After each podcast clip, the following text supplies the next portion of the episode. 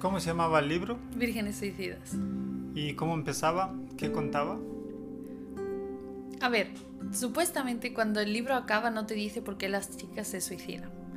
Pero yo creo que es porque querían mantener el mundo exactamente como era, virgen.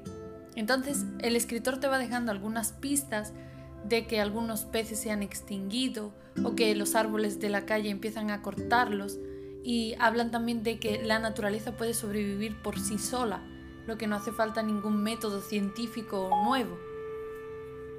Entonces,